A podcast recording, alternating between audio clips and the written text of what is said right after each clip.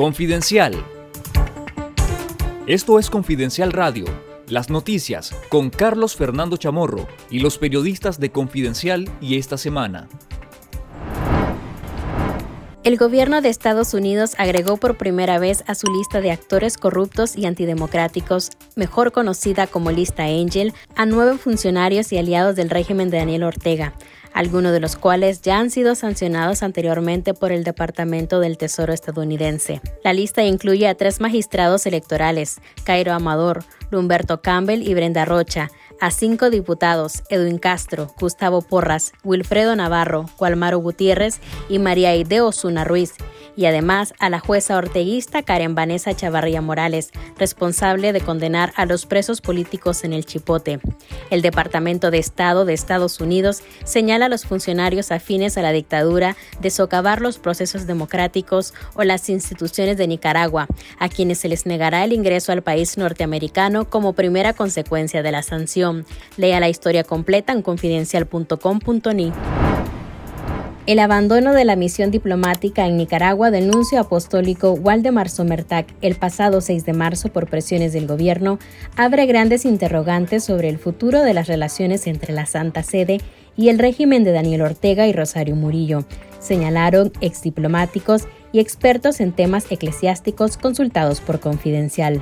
Marcelo Valle, ex embajador de Argentina en Nicaragua entre 2013 y 2019, advirtió que las relaciones se fueron desgastando hasta culminar con la expulsión de facto del embajador del Vaticano. Recuerdo que el nuncio era un funcionario diplomático bastante funcional con el régimen. Cuando se dio el diálogo entre el gobierno con los otros sectores en el país, el nuncio junto con la OEA eran los mediadores y garantes de esos acuerdos rememoró Valle. El gobierno y el Vaticano continúan sin pronunciarse sobre el incidente diplomático, mientras el presidente de la conferencia episcopal, Monseñor Carlos Herrera, declaró a Canal 10 que el Papa Francisco removió anuncio del cargo porque habían limitaciones en la comunicación con el gobierno que le impedían estar en su función de diplomático. El ex embajador Marcelo Valle dijo que con este incidente el régimen se aísla más de la comunidad internacional al sacar al Vaticano fuera del juego de sus posibilidades de comunicación.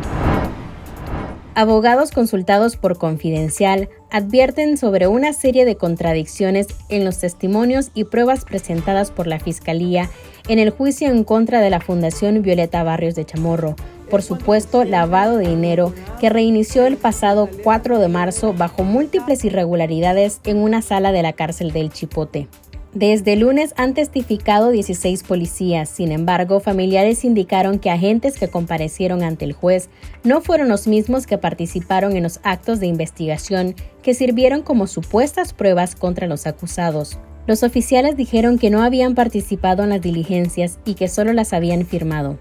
Llegaron incluso a decir que no sabían a dónde habían ido a parar las pruebas que se habían decomisado en los allanamientos y ni siquiera pudieron decir qué era lo que supuestamente probaron con sus declaraciones, aseguraron. Para los juristas, esta serie de irregularidades probaron la fabricación de la acusación de lavado de dinero por parte de la maquinaria judicial que se encuentra bajo el dominio del partido de gobierno.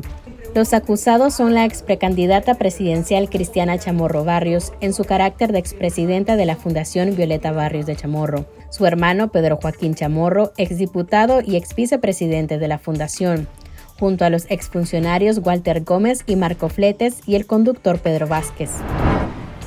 La planta de gas New Fortress Energy, prevista para generar 300 megavatios de energía en Nicaragua, está retrasada por problemas técnicos y legales y por temor a las sanciones de Estados Unidos en contra del régimen de Daniel Ortega. El 17 de febrero de 2020, el ministro de Energía y Minas Salvador Mansell y el cofundador y codirector de la empresa norteamericana New Fortress Energy Wes Edens informaron que habían firmado un acuerdo para construir y operar esta central eléctrica en Puerto Sandino, que iniciaría sus operaciones en el segundo semestre de 2021, pero esta sigue sin generar energía.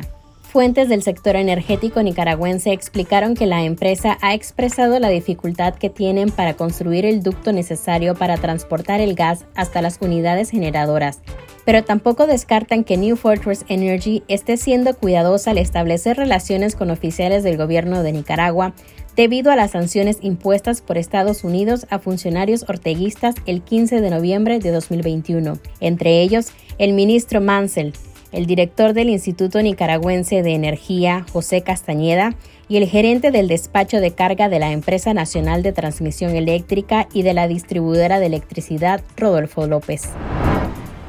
La justicia orteguista condenó a 8 y 13 años de cárcel a la joven Samantha Girón y el economista Irving Larios por los supuestos delitos de conspiración y propagación de noticias falsas.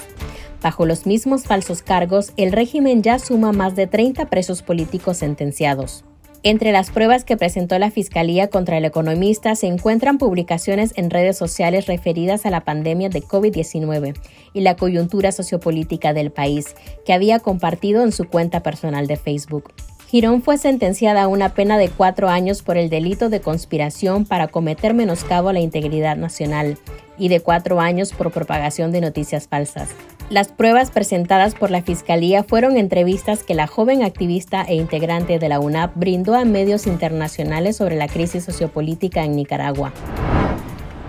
El pasado 28 de febrero, el régimen de Daniel Ortega autorizó al Ministerio de Hacienda y Crédito Público destinar una partida de 200 millones de córdobas para pagar la indemnización laboral a un grupo de extrabajadores del Ministerio de Salud entre ellos varios de los médicos que fueron despedidos injustificadamente durante el primer trimestre de la pandemia en 2020, señalaron fuentes allegadas al caso. Las fuentes destacaron que los médicos recibirán una indemnización menor a la que le corresponde, por lo que ingresarán una apelación del caso.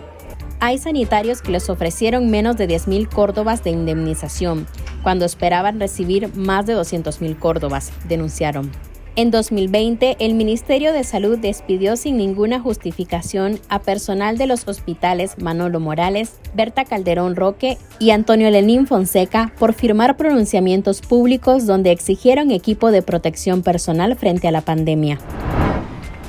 Este 8 de marzo, cientos de mujeres nicaragüenses exiliadas inmigrantes en Costa Rica salieron a las calles para exigir la libertad de las 14 presas políticas que el régimen de Daniel Ortega y Rosario Murillo mantiene secuestradas en Nicaragua bajo condiciones de aislamiento y tortura. Durante la marcha, las mujeres también hicieron referencia al derecho a la protesta social, que desde septiembre de 2018 ha sido eliminada en Nicaragua.